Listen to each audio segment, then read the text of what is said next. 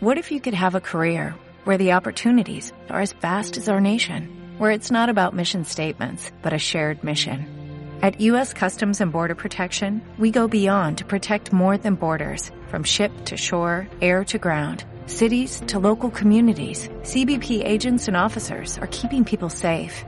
Join U.S. Customs and Border Protection and go beyond for something far greater than yourself. Learn more at cbp.gov/careers. Mamá, enciende la radio. ¿Para qué? Venga, que empieza. ¿Empieza qué? Hora Weird.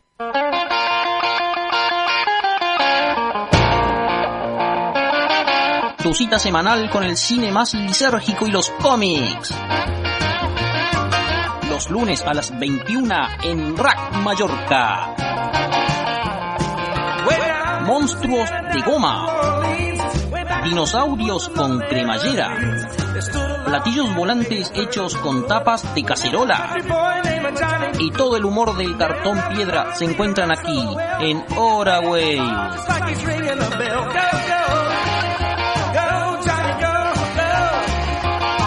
Conducido por José Manuel Sarabia y Nicolás Falanti. Hora en Rack Mallorca. Empezamos. Hola Weirdos, ¿cómo están? Wow, ha habido aquí un acople, ¿qué tal todo? ¿Cómo lo están llevando? ¿Va todo bien? Bueno, pues aquí estamos en un nuevo Hora Weird. Estamos como siempre, como siempre en rackmallorca.org 97.3 FM si vives aquí en Palma de Mallorca. ¿Qué tal? ¿Cómo va la cosa? Pues nosotros hoy estamos de celebración un poco. Eh, bueno, celebración. Estamos, sé que tenemos un una nueva edición o una nueva sí, un, nuevo libro, un nuevo libro de un chico barcelonés, se llama Doc Pastor. ¿Sobre qué ha escrito? Pues sobre 007 James Bond, que ahora lo tenemos de actualidad por nuestras pantallas, lo tenemos con Spectra. Después de muchísimos años vuelve a enfrentarse a esta organización que ya más o menos se dejaba entrever en las tres películas anteriores. Y bueno, y tenemos nuevo libro en las estanterías, debo decir que lo he leído, es muy, muy, muy, muy bueno, lo recomiendo a todos, lo acaba de editar eh, Dolmen. Y bueno, pues en un momentito eh, tendremos una entrevista con él, hablaremos un poco de su libro, de él mismo, de Doc Pastor, eh, un, como digo, un, un, chico de Valladolid, afincado en Barcelona, periodista, y bueno, ha escrito uno de los mejores libros, casi casi que el mejor de todos los que tenemos por aquí ahora mismo en español. En un segundito con él. Y aquí estamos de vuelta, estamos en Hora Weird, un programa friki para frikis de cultura hick. Y estamos con, eh, como recién comentaba, como le había dicho en la presentación, con Doc Pastor. Hola Doc, ¿estás por ahí? ¿Me oyes? Sí, os oigo, con un poquito de eco, pero os oigo. Pues a ver si podemos mejorar un poquitito el, el audio. ¿Me escucha un poco mejor ahora? Bueno, más o menos, pero se escucha, no te preocupes. Se escucha, bueno, ¿qué tal? ¿Cómo va? Muy bien, aquí estaba haciendo unas cuantas reseñas que tenía pendientes. Pues, pues eh, la verdad que me ha sorprendido gratamente el libro. Antes que nada, ¿quién es Doc Pastor? Voy a responder eso. Creo que la persona más inadecuada precisamente sería yo. Pero bueno, supongo que alguien que escribe, ahora mismo que escribe libros, que lleva mucho tiempo haciendo periodismo, y usa corbatas. Y que tienes así un look un poco bondiano, ¿no? Bueno, soy aficionado a la saga, como uh -huh. supongo que los muchos. Quiero decir, supongo que a fin de cuentas, ¿quién no ha visto alguna película de Bond a lo largo de su vida? Sí, sí, sí, eso, eso nos pasa un poco a todos, ¿eh? ¿Y qué te iba a decir? Bueno, ya has escrito un libro sobre Bond, ¿no? Sobre editorial, eh, editado por Dolmen que debo decir que es una... Yo no, no, he visto muchos libros de Dolmen, he visto algunos, tengo algunos en casa, pero la edición de este es espectacular, ¿no? Gracias, la verdad que aquí hay que ser sincero y lo he en otras presentaciones. La portada no es idea mía, es idea de Marc Martí, productor de, de Vision Fest, para la que hago temas de prensa, que fue el que lo sugirió. Dijo que un libro de Bond, sin duda alguna, tenía que tener una portada que fuera negra con letras blancas. Yo le pasé la sugerencia la editorial y luego ellos ya han hecho este tipo de portada, con, así rugosa, con letras doradas, que la verdad ha sido una maravilla.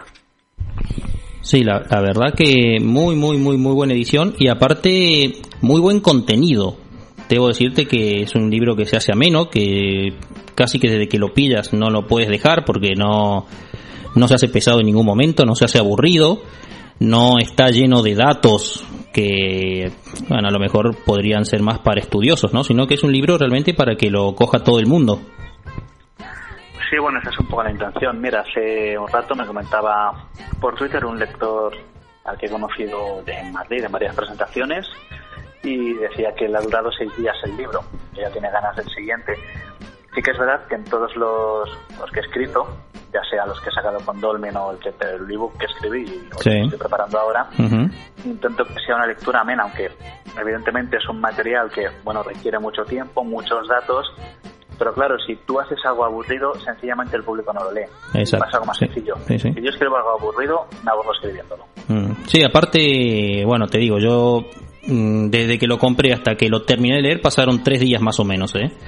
Eh, la verdad que muy, muy, muy bueno. Aparte, yo me declaro fan acérrimo de la saga. Y bueno, eh, ¿quién es James Bond? A ver, yo supongo que ya a esta altura del planeta, del, del, del, del- bueno, ya a esta altura del siglo no habrá nadie que no sepa quién es, pero ¿quién es James Bond? Pues mira, creo que esa es una de las preguntas que queda sin respuesta a lo largo del libro, ya que Bond es a la vez muchas personas, ninguna, y la concepción que todos tenemos de él. La, la base es un personaje literario creado por Ian Fleming, un agente secreto que bueno, vive aventuras a lo largo y del mundo. Después, ¿qué pasa? Que se convierte en todo un icono gracias al cine y el Bond que conocemos hoy en día, siempre que pensamos en este personaje, realmente ya poco tiene que ver con, con el origen. Eso es, es algo diferente, claro. Para empezar, porque pasamos de, de las páginas de un libro, de letras en- escritas, a una pantalla de producción cinematográfica. El medio es diferente y en 50 años de vida, pues el personaje ha evolucionado muchísimo. Sí, porque bueno, digamos que Daniel Craig al final, ¿se parece al James Bond literario o no? Sí, tiene cosas, la verdad, es en mi opinión, junto con Timothy Dalton, que era para mí el más fiel y creo que es algo bastante aceptado por muchos fans de James Bond. Yo creo que Daniel Craig sí que ha logrado, tanto él con su interpretación como los guionistas y productores, acercarlo un poco más a las novelas. Se ha dejado de lado esa parte más, más fantasiosa que tenían las películas, se ha hecho todo un poco más realista, más sucio. Sí que te da la impresión de estar viendo las aventuras de un espía con sus diferencias. Realmente un espía lo que hace dudo que tenga mucho que ver con lo que vemos en las películas. Pero sí da esa impresión, es un hombre frío, que le gusta hacer un trabajo bien hecho, aunque lo que tiene que hacer en su trabajo es matar. Esto es así. Pero yo creo que han logrado crear un muy buen personaje, muy respetuoso con la obra de Fleming, con sus diferencias, claro está, muy respetuoso con todos los anteriores y que ha logrado dar a la saga una vida, una vida nueva que le hacía falta. Una cosa que a mí me sorprendió, me sorprendió por lo novedoso de la, de la propuesta, es que, claro, como no podía ser de otra manera, tenía que venir de Alan Moore, ¿no? Eh, o ser él, digamos, el, el que germina la idea, el que hace, el que planta la semilla de la idea, que te digo que yo lo- la, la compro porque me gusta por lo original fue el hecho de que Bond no fuese una persona, sino un cargo, ¿no? Bueno, realmente eso no es una idea de Alan Moore. Ajá. Si uno se pone específico y técnico y exacto, Sí. si tú te ves la película de segundo James Bond, de Josh Lazenby, ¿vale? Ahí hay un... Bueno, No sí, eso si- yo te lo quería comentar, perdona que te interrumpa. Eh, No, no, no, sí, sí, todo tuyo. eh, yo sí, porque siempre yo me acuerdo en, en los 90, me acuerdo que salió una edición en VHS de todas las películas de James Bond. Y bueno, yo me la compré, hice esfuerzo, me la compré tal. Y lo primero, bueno, me las puse una tras de otra. Y lo primero que me llamó la atención era justamente ese, ese bache argumental tan impresionante que tiene desde de solo se vive dos veces a, al servicio secreto, ¿no? Porque, claro, Blofeld y, y Bond, para cuando llegamos al momento del servicio secreto de su majestad, eh, hombre, ya son viejos conocidos, en teoría. Y sin embargo actúa- actúan ahí como si no se hubiesen visto nunca en su vida. Y siempre me pregunté yo, claro, la única manera que uno tiene de, de responder, por así decirlo, o de llenar ese bache, ese, esa laguna argumental es eh, justamente de esta manera, ¿no? Claro, aquí sucede una cosa, que la producción de una saga cinematográfica, de una serie televisiva que adapta o, pues, la obra, no siempre va exactamente igual que, en el, que el orden que tiene la obra original, claro. Exacto. Aquí se intentó hacer que al Servicio Secreto de Su Majestad fuera muy fiel y se logró bastante, pero claro, según la línea que se estaba haciendo en las películas, quedaba un poco descambalada, había cosas que no encajaban exactamente.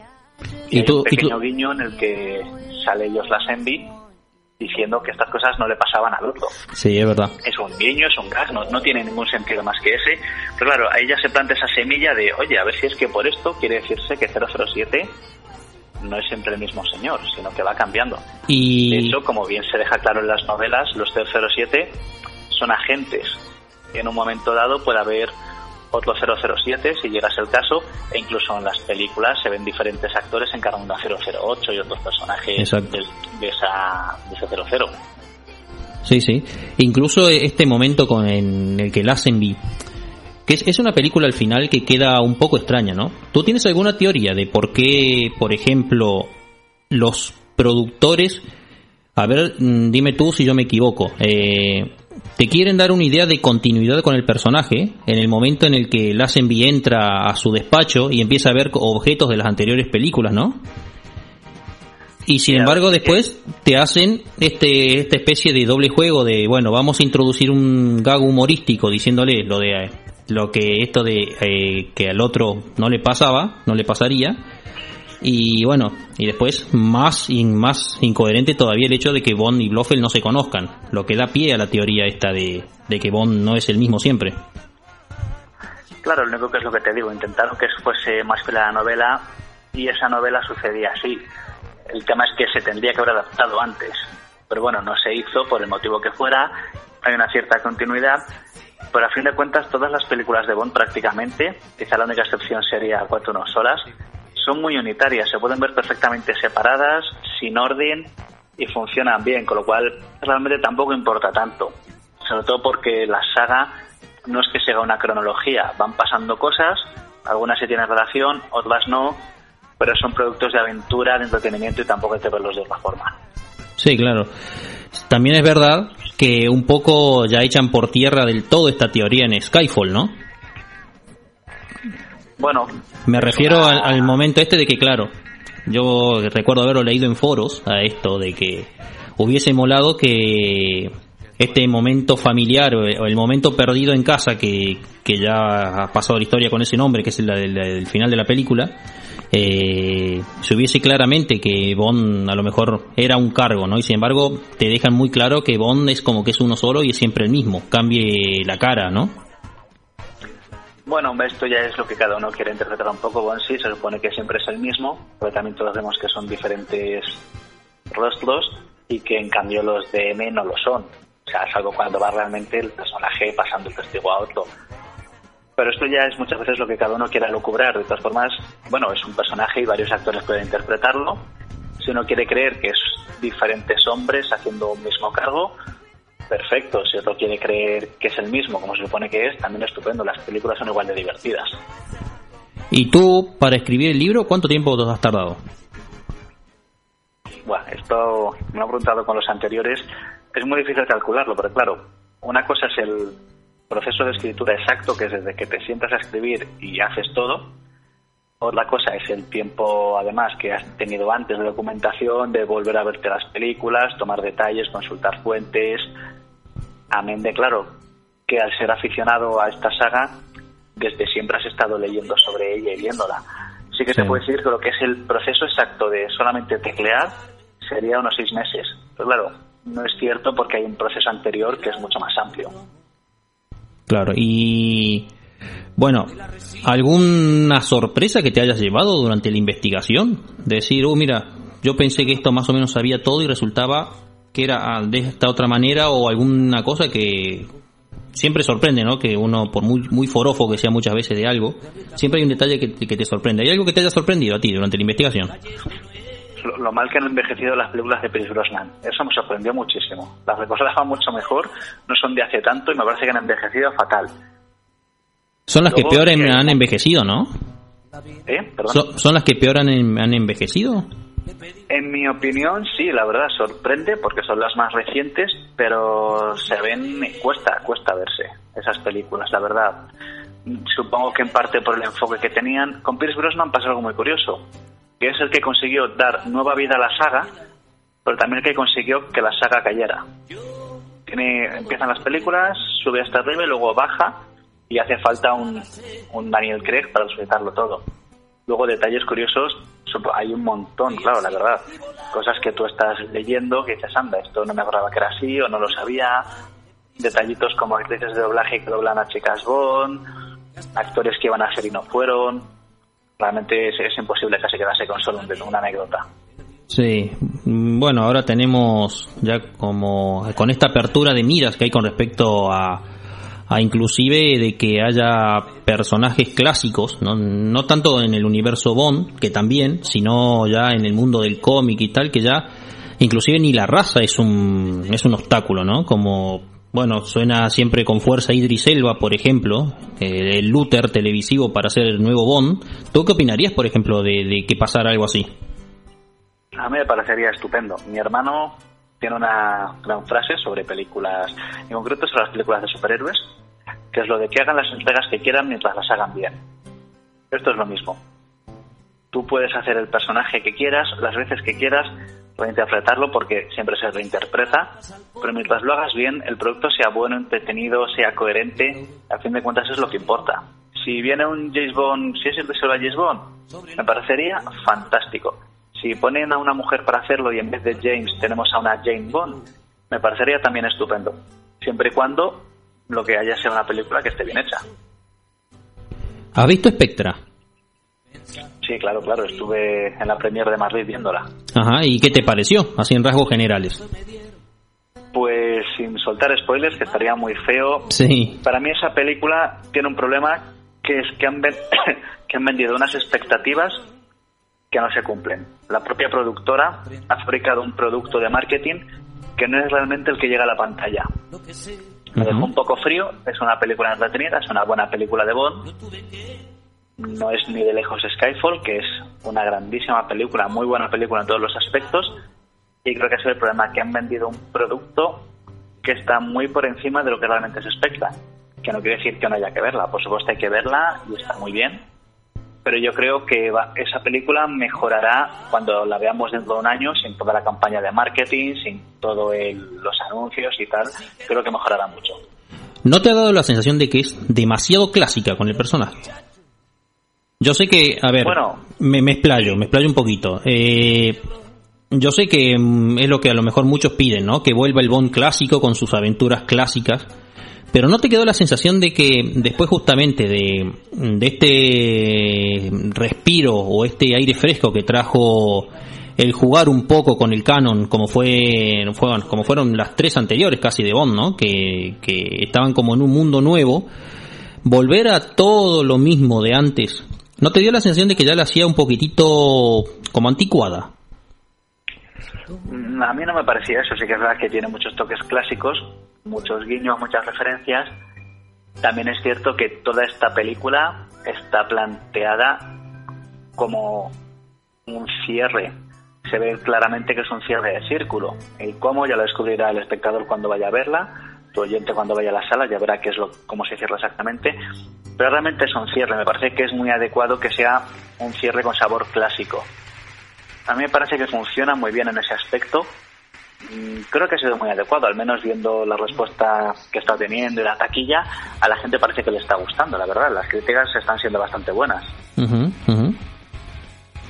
Y mm, Roger Moore, por ejemplo, eh, ¿tú estás de acuerdo como yo, por ejemplo, que gracias a Moore Bond sobrevivió a toda esa exploitation que hubo de espías de los 60 y de los 70 y que si no hubiese sido por él, Bond a lo mejor hoy no estaría aquí?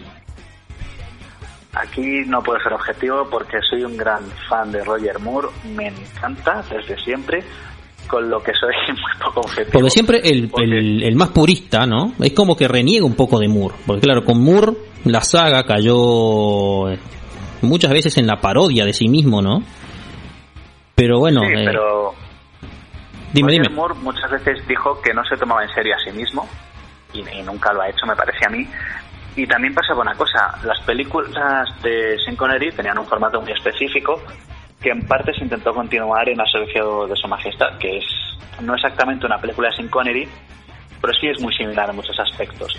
Y cuando ya definitivamente la Sendy se va, Connery hace solo una nueva película y se vuelve a marchar, hace falta que la saga cambie por completo.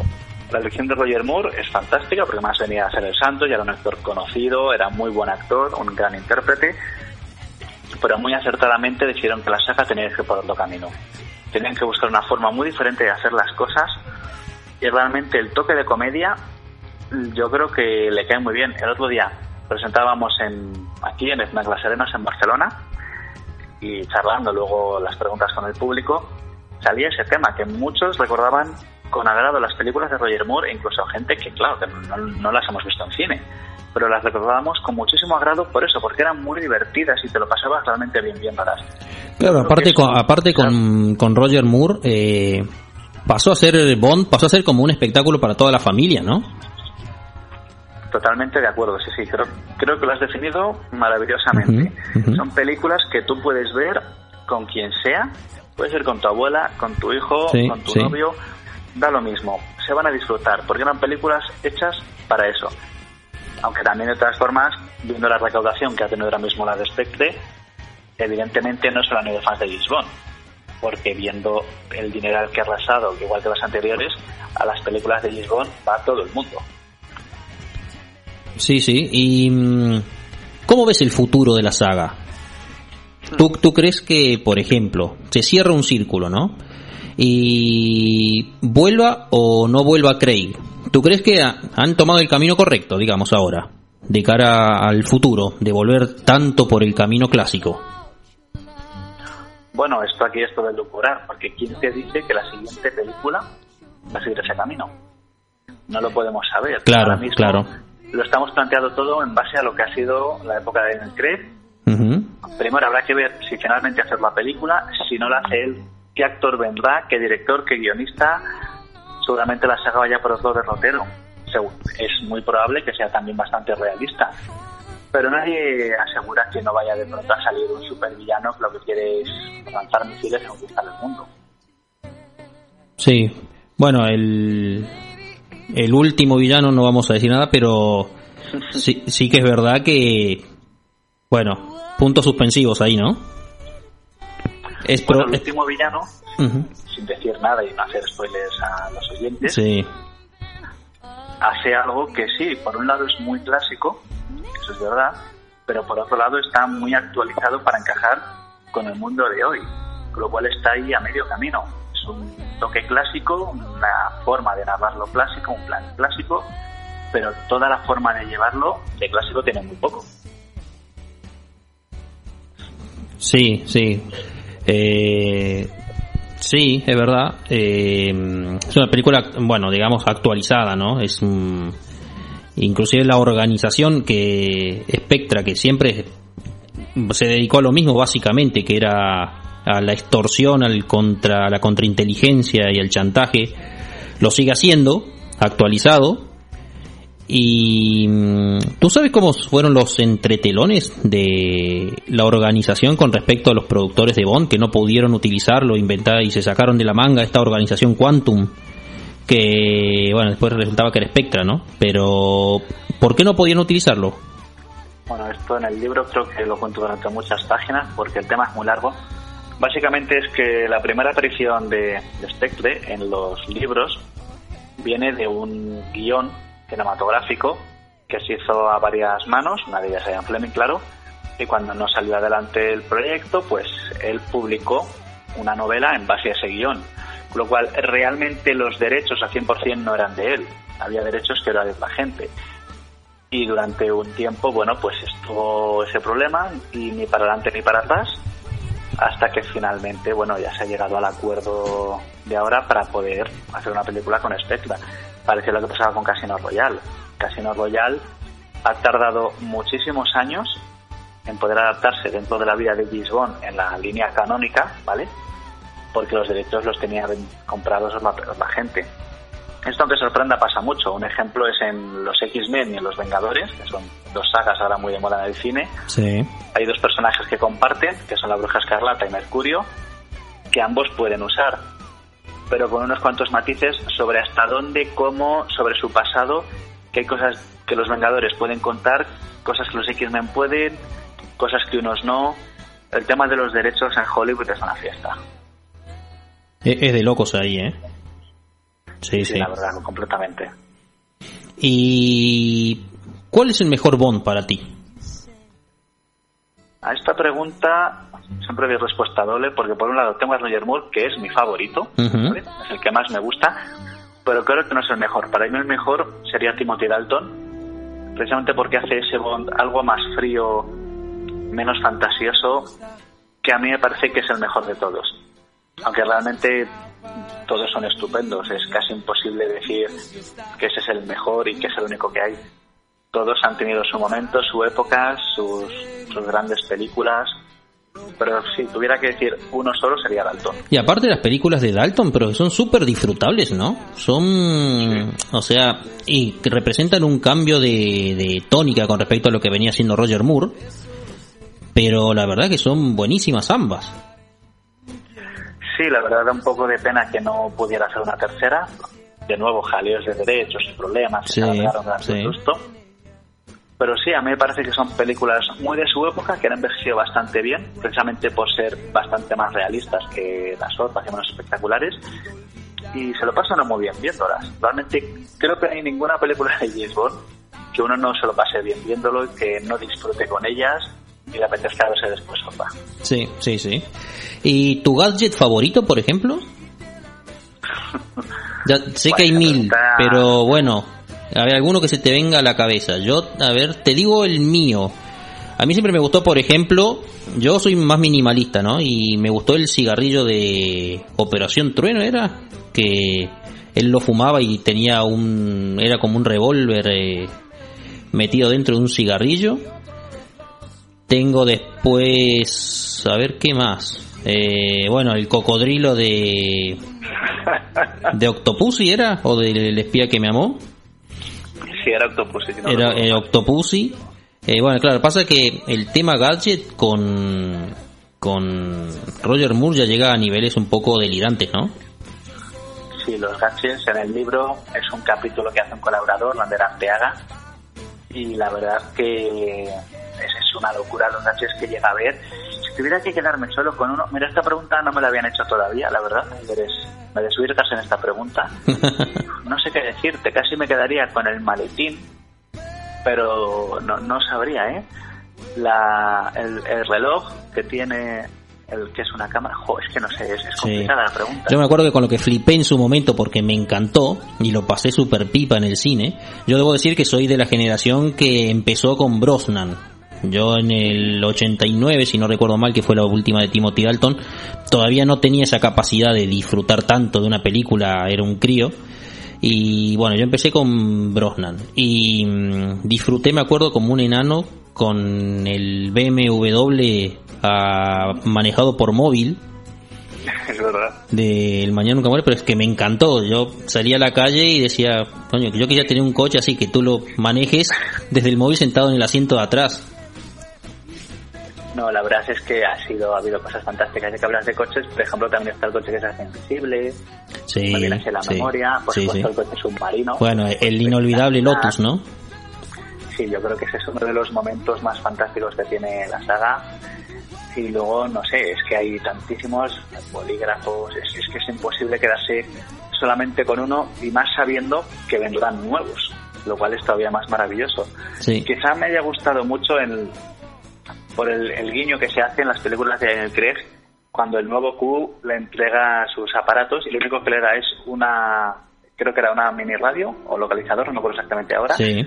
y una pistola que que solo él puede coger y se queda Bond como un poco pillado de solo, solo me das esto. Quizá eso, eso me gustó mucho, fue un, un giro muy interesante, muy divertido y que bueno, a fin de cuentas siguen siendo gaches más realistas, pero también gaches. Sí, porque convengamos que hoy en día también lo tiene muy difícil la rama Q para superar lo que hay ya, ¿no? En, en materia de realidad, porque como no te vayas por el lado de la fantasía, como un coche que se hace invisible, ¿qué inventas hoy que, que realmente pueda sorprender y decir, uy, sí, mira, eh, es como de ciencia ficción, pero sin abandonar el realismo, ¿no? Sí, la verdad es que hoy en día está complicado, quiero decir, el, el simple hecho de tener ahora mismo un smartphone con el que puedes, bueno, prácticamente hacer de todo. Exactamente. Resumen, Sí, hacerlo sí. complica. Y supongo que por eso en parte ahora tienen que ser cosas que, bueno, que puedan ser ciertas, que en el día a día tú no uses, pero aplicadas para fines, bueno, pues de espionaje, quizás más militares, porque de momento casi todo lo que ha salido en Bond ya existe. Ha habido cosas fantásticas que ya se han creado, Sí, sí. otras que están en desarrollo. Pero bueno, aquí los guionistas yo creo que nunca van a dejar de sorprendernos y siempre en algún momento dado van a sacar el algo fantástico, como es decir todos, ala, qué maravilla, yo quiero uno de esos. ¿Con qué, perdona? Que en algún momento dado lograron sacar algo que todos digamos que es una maravilla. Que Sí, claro, sí, claro. Sí, sí. A ver, villano favorito. Bueno, aquí yo creo que en el libro se me nota que me gusta mucho Blofeld, no puedo evitarlo. Ujú. Es un villano que en las novelas está bien, pero en las películas me vuelve loco. Además con ese gran Donald Pleasence haciendo un Blofeld que jamás se nos quitará de la memoria, calvo, con la cicatriz, esos ojos intensos, dando auténtico pavor. Hombre, es que él, él es Blofeld, ¿no? Sí, sí, es, yo creo que es para mí. Y luego me quedaría, si tuviera que elegir otro, con Goldfinger, que es también un villano que me resulta muy interesante. Sí, sí. Y mm, sí, Goldfinger, que yo creo le, haber leído, recuerdo haber leído por ahí una anécdota en la que decían que para los diamantes son eternos. eh, Se había especulado con traerlo de regreso al actor, ¿no? Haciendo como una especie de hermano malvado de Goldfinger, una cosa por el estilo. Pues mira, la verdad esa no me la sabía. Sí, sí. Puede Eh, ser, la verdad, las, las ha dado tantísimas vueltas y hay tantas. Lo que pasa es que, claro, el problema que tiene Bond, o bueno, no problema a mal, pero sí que tiene, que tiene una de estas cosas, es que rumores y, y anécdotas donde la leyenda se entremezcla con la realidad, tiene a patadas. Sí, claro, por supuesto. Una saga que tiene, que tiene tantos años, que tiene tanto detrás, ¿no? Que, que, que nunca se va a terminar de contar todo, casi, sobre, sobre la gente británico, que es verdad y que no. ¿No? No, eso, eso es imposible distinguirlo. Mira, en el primer libro que hice con Dolmen, Los 60 no pasan de moda, analizo, bueno, series de los 60, Ujú. series de televisión, y hay muchas veces que, claro, el- la documentación que tú tienes, a lo que puedes acceder, incluso accediendo a los bancos de prensa que tienen las propias productoras, como la BBC o tal, hay muchas cosas que quedan muy difusas para empezar, porque claro, hoy en día tenemos unos archivos todos maravillosos, todo se documenta. Cuando te vas a productos como James Bond, que empezaron en los 60, hay un montón de cosas que nadie tiene ni idea, que solo queda alguna entrevista, luego en otra entrevista se contradicen lo que han dicho, hay rumores, titulares mal hechos, hay Sí, un montón sí, sí. de cosas que hasta fechas más recientes nunca se van a saber. E incluso películas de ahora que jamás llegarás a saber todo lo que ha pasado y el por qué.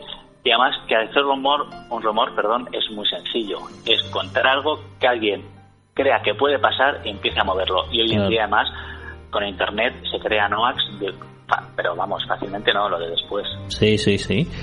Chica Bond, favorita. Pues aquí de nuevo, cada uno con sus fetichismos, yo no puedo evitarlo. La serie de los Vengadores de los años 60 me encanta, es una de las que hablo en los 60 no pasan de moda, y que salgan Diana Rigg y Honor Blackman en James Bond, pues hace que sean dos de mis chicas Bond favoritas.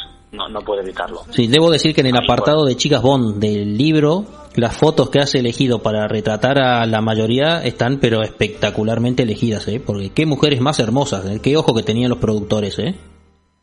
Sí, la verdad es que hay que decir que tenía muy buen ojo. Claro, pero claro, si la primera chica Bond que pones es Ursula Andress, ya te marca mucho. Hay que mantener el listón. Sí, sí. La verdad que, bueno, estoy aquí ojeándolo un poquito y, y la verdad que imp- impresionantes, ¿eh? La última, la Lea Seydoux, ¿qué te parece como chica Bond? Pues a mí la actriz me gusta mucho, la verdad. Reconozco que en la vida de Adele me maravilló, ya, ya me había maravillado, pero ahí en concreto me encantó todavía más de me gustaba. Y me gusta como chica Bond, pero creo que no la sacan partido. Creo que a esa actriz, con las capacidades que tiene, podían haberle dado un poquito más de, de cancha y haber hecho que el personaje fuera más interesante. Sí, sí, sí. Y la, y bueno, y la Belucci, ¿qué te parece? Está un poquito vieja, ¿no? Pobre. ¿O qué? ya me gustaría a mí llegar a los 51 años. Sí, ya, pero no sé, sería que yo hacía mucho que no la veía o algo.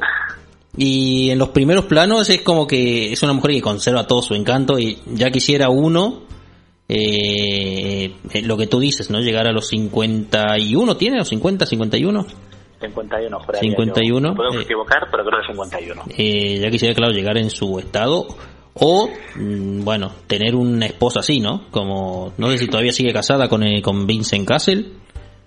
Sí, juraría yo que sí. Sí, ¿no? Bueno, pues, claro. Pero sí que me pareció que, bueno, eh, estaba un poco madurita, pero para el, para el papel que cumple ahí es perfecta, ¿no?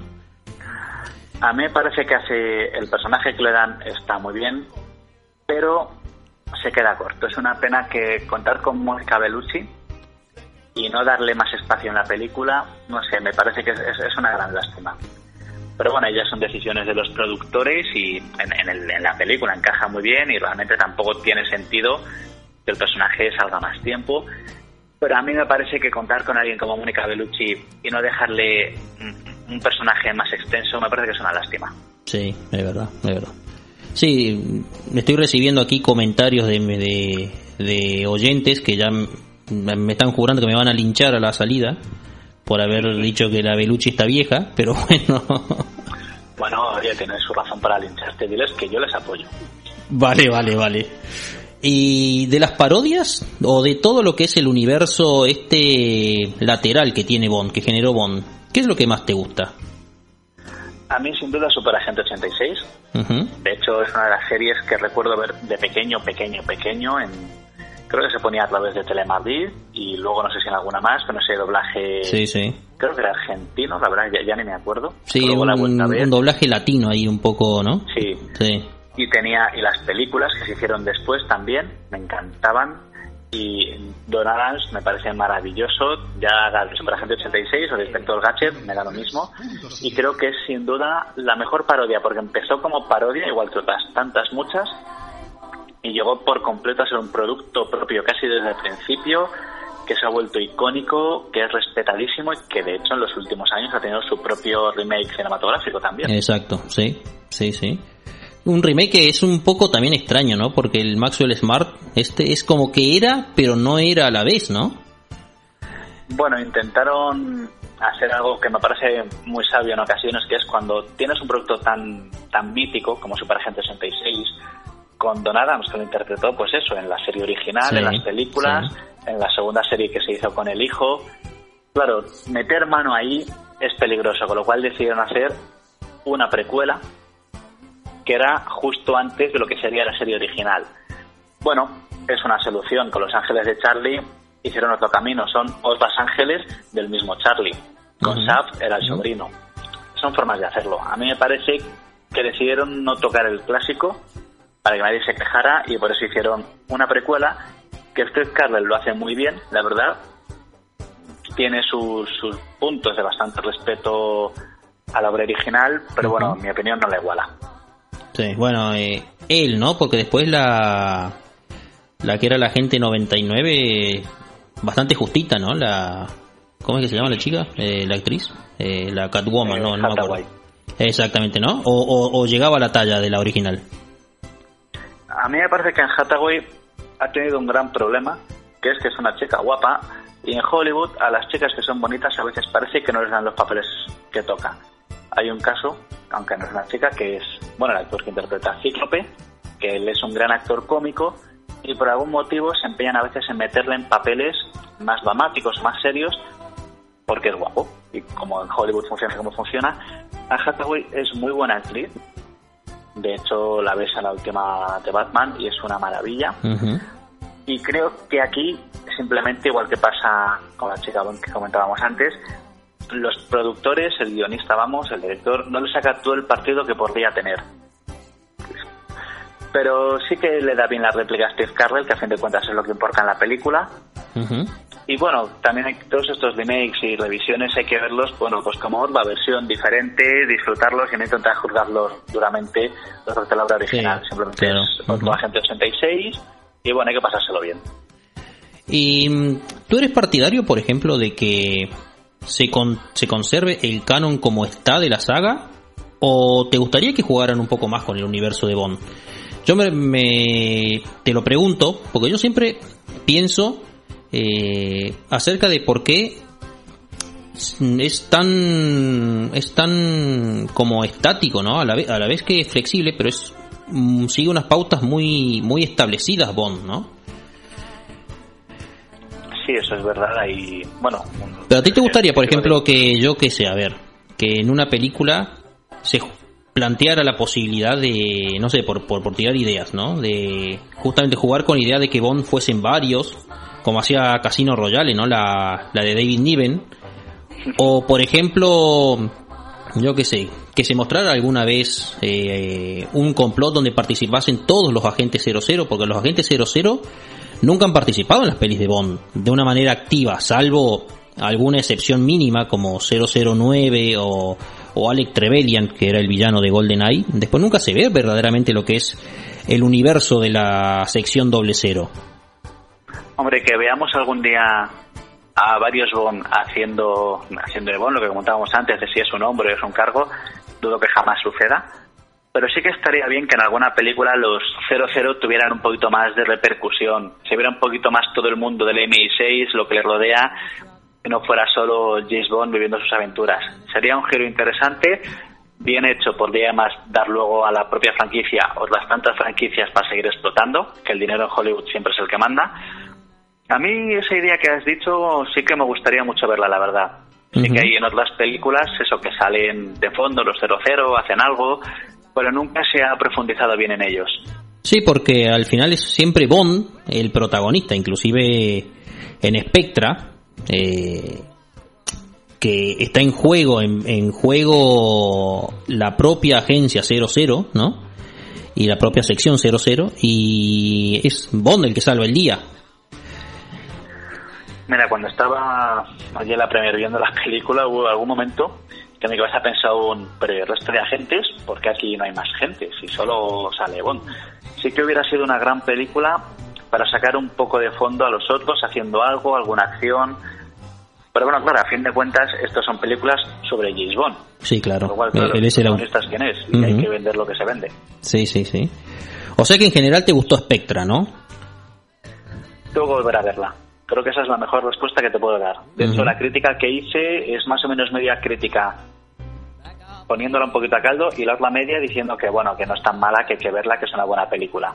Creo que tengo que volver a verla, ya sin, sin toda la promoción que ha habido, Sí. para realmente juzgarla completamente. Pero vamos, en aspectos generales me gustó porque además me pareció que pasaba muy rápido todo, que se, se me hizo nada, muy breve. Sí, a mí me gustó también el hecho de que retomaran todos los conceptos clásicos hasta una cosa que hoy en día que a lo mejor quedará un poco quedaría un poco ridícula que es el hecho de tener una base secreta dentro de un volcán como nos pasaba en solo se vive dos veces pues hasta eso retomaron no actualizando el concepto pero digamos que se mantuvieron muy muy muy respetuosos con todo lo que es Spectra y Blofeld no Bueno, podrían haber hecho algo igual un poquito más, no sé si decir aterrador, pero bueno, que dé la sensación de que Spectra es más grande, porque en esta película, sin decir mucho, sí, te indican eso, pero tampoco se llega a ver. Es muy respetuoso, es- en eso tienes toda la razón, pero es que es la sensación general que me ha dejado Spectra, que todo está bien y está metido y funciona, pero podría haberse hecho más. Podría Mm. haberse dado un poco más de fondo, haber hecho que los personajes fueran, no sé si más intensos o tuvieran más espacio, no sé cómo definirlo, pero la sensación que me ha dejado de Spectra, que está bien, espero. Sí. Sí, sí. Bueno, Doc, se nos va pasando el tiempo, nos quedan dos minutitos. Véndeme tu libro. Eso me lo piden muchas veces y por principios en entrevistas nunca lo hago porque me parece muy feo. Lo más que te puedo decir es que he intentado hacer, igual que los otros libros, que sea entretenido, que sea divertido, tanto para el experto como para el que empieza en el mundo de Bond, que le deje algo y que le aporte algún conocimiento que no tuviera. Y si yo estoy, por que se divierta leyéndolo, fantástico. Dime, ¿cómo, cómo, cómo? Repítemelo. ¿Qué? ¿Perdona? No, repítemelo, digo, que, que justo te estaba por cortar. Es que se me ha cortado, se me ha recortado la llamada. Ah, no, no, no te preocupes. Eh, bueno, pues yo debo decir que es un libro espectacular. Y si yo, por ejemplo, quisiera, estoy en la península y quisiera que me lo firmes, ¿cuáles son tus próximas apariciones públicas? Pues en principio en Zaragoza, solo que ahora mismo por un tema personal está ahora mismo un poquito pendiente de un hilo y hasta mañana no sé si finalmente podré ir o no, a pesar de tener ya los billetes y todo concertado, pero bueno, la vida a veces tiene estos imprevistos. Después, si no falla nada, vendrá, a ver qué estoy pensando, Madrid el día 10 de diciembre, firmaré allí en la librería Estudio en Escarlata, donde firmé mi anterior libro de Dolmen, Doctor Juan Loco de la Cabina, y ese mismo fin de semana debería ir al Expo Comic, al stand de la editorial. Y luego la semana siguiente, el 18 de diciembre, estaré en Santander en Nexus 4, creo que era el 18, que sin el papel aquí delante se me desgesta un poquito. Y luego, ah bueno, sí, claro, y el día 3 de diciembre tengo en Gigames, aquí en Barcelona, una charla junto con Tony Temorro, que ha publicado también hace poco con Dolmen y haremos una charla conjunta sobre las franquicias y el fandom y por supuesto estaremos firmando los libros a todo el que se quiera pasar. Perfecto. ¿Próximos proyectos? ¿Tienes alguna idea en mente para algún Sí. futuro libro?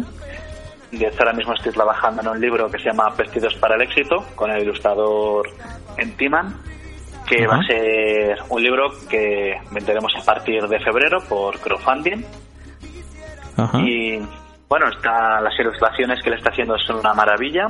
Está gustando bastante al público que ya tenemos. Y luego voy a preparar también un libro que también sacaré o autoeditado por crowdfunding a la venta sobre Batman de los años 60, que es algo que llevo mucho tiempo queriendo hacer. Uy, qué maravilla. Y por- que bueno, Ajá. sí, sí, lo comenté por redes y la gente parece que le gustaba mucho la idea. Y pregunté y miré y al final dije, mira, lo voy a hacer porque quiero hacerlo. El público parece que tiene ganas. Y oye, que se Batman de los 60, que mola mucho. Ah, Qué bueno. ¿Y para seguirte en redes sociales? ¿Cómo hacemos? Sí, nada, mira, me tienes en Twitter e Instagram, es arroba docpastor, me Ujú. explico. Y en YouTube y en Facebook es de Doc Style. Perfecto. Pues Doc Pastor, muchísimas gracias por concedernos la entrevista. Nada, muchas gracias a vosotros y cuando queráis, pues ya sabéis dónde estoy. Pues perfecto. La verdad que una vez más enhorabuena por el libro porque es una maravilla. ¿eh? Muchas gracias. Gracias. Hasta luego. Gracias. Volvemos en unos minutos. ¿Por qué motivo he dibujado el aire que jugaba a ser silencio? Si en realidad te entiendo, solo nos queremos. Como a mí le duele tanto desear de lejos. Sentirá las alas, solo sentirá la arena. Me da pena. Quisiera ser. Bueno, pues aquí estamos de vuelta. Hemos tenido una maravillosa entrevista con un con un chico que es fanático de Bond, que es periodista, que que le gusta todo el, el universo hit como a nosotros. Hemos disfrutado mucho, hemos aprendido un poquito más acerca de el agente secreto. Eh, hemos hablado un rato acerca de un personaje que, que ya tiene unos añitos a sus espaldas, pero que como dijo, me acuerdo, una vez Frank Miller, cuando vio que él cumplía un año más que Batman, dijo, el cabrón nos va a sobrevivir a todos. Y con Bond, pues yo creo que va a pasar algo parecido. Estaremos todos viejitos yendo al cine a ver una vez más una de sus aventuras y él seguirá tan fresco, tan lozano como siempre. Es lo que tiene ser el mejor agente secreto al servicio de su graciosa majestad.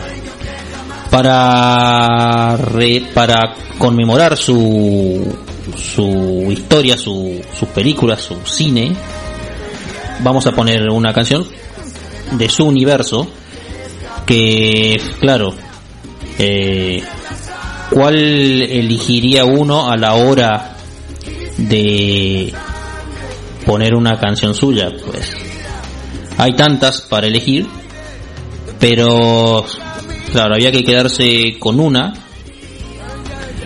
Así que, ¿cuál poníamos? Pues nos decantamos por lo clásico. Vamos a poner una que ya conocen todos.